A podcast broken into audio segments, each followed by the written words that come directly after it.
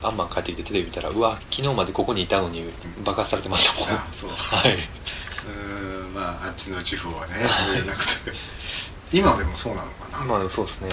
あの、こっちでテレビやらない、ニュースにならないだけですね。流れ流れないもんね流れないですね。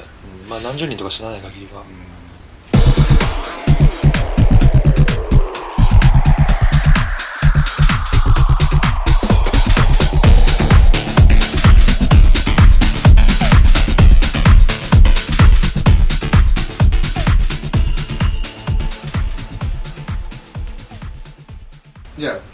スラエルの次は？シリア。ですね。シリア、はい。場所的にはイスラエルから今こう北に上がっていってるの？上がってて、はい、トルコに向かって上がってますね、あ今。なるほどね。でイスラエルからまあ一回アンマン戻って、うん。まあ、これもちょっと事情があって実はアンマン戻らなきゃいけなかったんですけど、うん。シリアのビザをシリア大使館で申請して、うん。で、シリアに行きました。でシリアは何か目玉があったの？あのーダマスクスですね。で、これも世界史の中で、いろんな列強国が首都にしてたりとかして、行ってみたかったんですよね。はい。シリアもすごく人がいいっていうことはよく聞いてたんですけど、いろんな人から、ヨルダン入ってから。僕はシリア入ってから最初に会った人、会ったとか最初の、入ってすぐに嫌な思いしたんで、せっかく苦労して取ったビザだったけど、3ヶ月ビザをもういいやって、もうこうな国出てやるって思って、うん。着いたその日にスルーして、ダマスは、シリア2番目の都市に行って、そこで一泊して、うん。で本当は僕レバノン行って、うんレバノンからって結構近いんですよ、うん。そこ2番目の都市が。レバノンのクラックル・シュバリシュバリエっていう世界遺産があるんですけど、あのそこもあのペトラ遺跡みたいなその昔の建造物だったりとか、うん。あの神殿みたいなのがあるんですけど、うん。そこの2番目の町でも、起きてすぐ嫌なことだったんで、もういもういいクラックル・シュバリエ、もうこんな国からすぐ出てやると思って、じゃあシリアはほとんどこう通過したはい、スルー、スルーです。あそうでもそれでもすぐす、もう本当し、ビザ取って、次の日入って、僕その次の日に トルコ入ってますもん。あ結局スルーしちゃったんですよ。ーじゃあシリアには何一ついい思い出はなかっただからですね、もうなんかこう、あ歩いてて子供に石投げられるわ、ガラス投げられるわで、お何悪いことしたかな、みたいな。でシリアの次が？まあ、トルコですね、また。あトルコ、はい。懐かしい。もうほんと入った時にようやく来たよ、ホームタウンみたいな。ホームタウン。はい。えー。はい。トルコは前回の時に結構いろんなとこ動いたから、はい。別にまあいいかみたいな感じ。ここでもう次トルコからどうやって行こうかな、トルコ。トルトルコでもイスタンブールまで行くのに、いろんな行き方があったんで、あ。ここも行きたい、ここも行きたいっていうのがあって。あ見たいポイントがまだあったんだあー、までもまだありますもん、僕。ああいまだに？未だにあります。あそううん。着いたのが確かシリアからトルコに着いたのが、えっ、と、夕方だったんですよね。で、宿代ケチろうと思って、深夜バス乗ろうと思ったんですよ。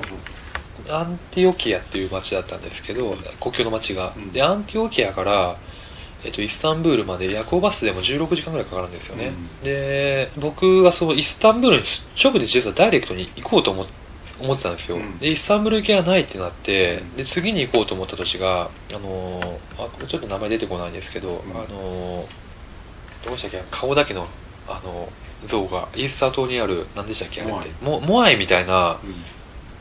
顔がでかい石像がたくさんあるところがあるうん町がトルコに実はあるんですよ。うん。で、そこ行きたいなと思って、そこ、あそこはど、どうなのって言ったら、ごめん、そこもないんだわって。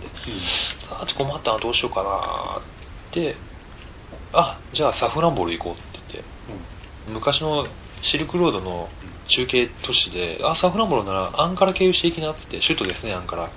で、アンカラまで行ってうん、夜行バスで。で、そこからさピックアップトラック乗ってうん、サフランボル行ったんですよね。でそこは何が有名なの？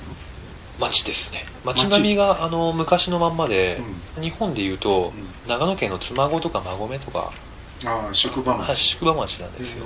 世界遺産なんですけど、そこ。町が。町が、町自体が。まあ、世界遺産ってつくと、基本的に僕もあの、まあ、その前の年のエフェスとかでうん、人が擦れてるから、どうせここそうだろうなと思って行ったら、い全然そうなんじゃなくて、うん。本当にののんびりとしたところで、うん、僕写真、まあ、持ってない、全然撮らない人じゃないですか。で、ちっちゃい子供とかが、あの、写真持ってないの撮って撮って撮ってとか、いや、俺持ってないんだよって言っても、お前絶対持ってるとか、いや、持ってないからって言って、うん、で、的にまあそういう話とかも普通にできるところで、うん。うん。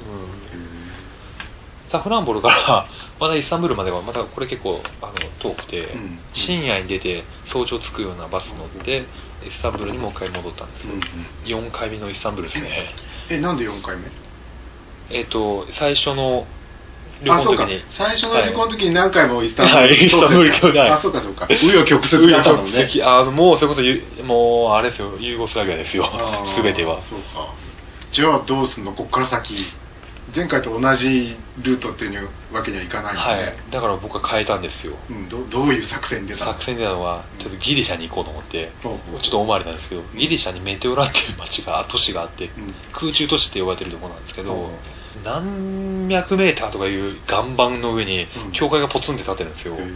それはなんかキリスト教徒がうん。そこで修行するために作ったといううん。なんでこんなところに建物建てるかなっていううん。ロープをほ伝ってうん。何百メーターぐらいの岩今がポツンって立ってるところにうん。岸側からは普通には行けないんですよ。うん。登るかうん。ロープを渡ってうん。滑車かなんかで下っていかないといけないようなところに建物建ってるんですよ。ううんで今は橋ありますけど、うん。それこそ昔は、うん。その断崖絶壁ですよな断崖絶壁とかいうレベルの話じゃないですけど、うん。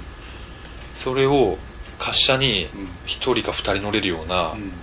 箱ですよね。木箱をうん。つけてうん。グワーンってうん。降りてたっていう話でこんな変なところ行ってみようかなって。言ったんですよ。ちょっといや行ったの？行きました。その滑車で？滑車はあの基本的に危ないからうん。乗れなかったです、うんじゃあ何橋でえ橋ですね。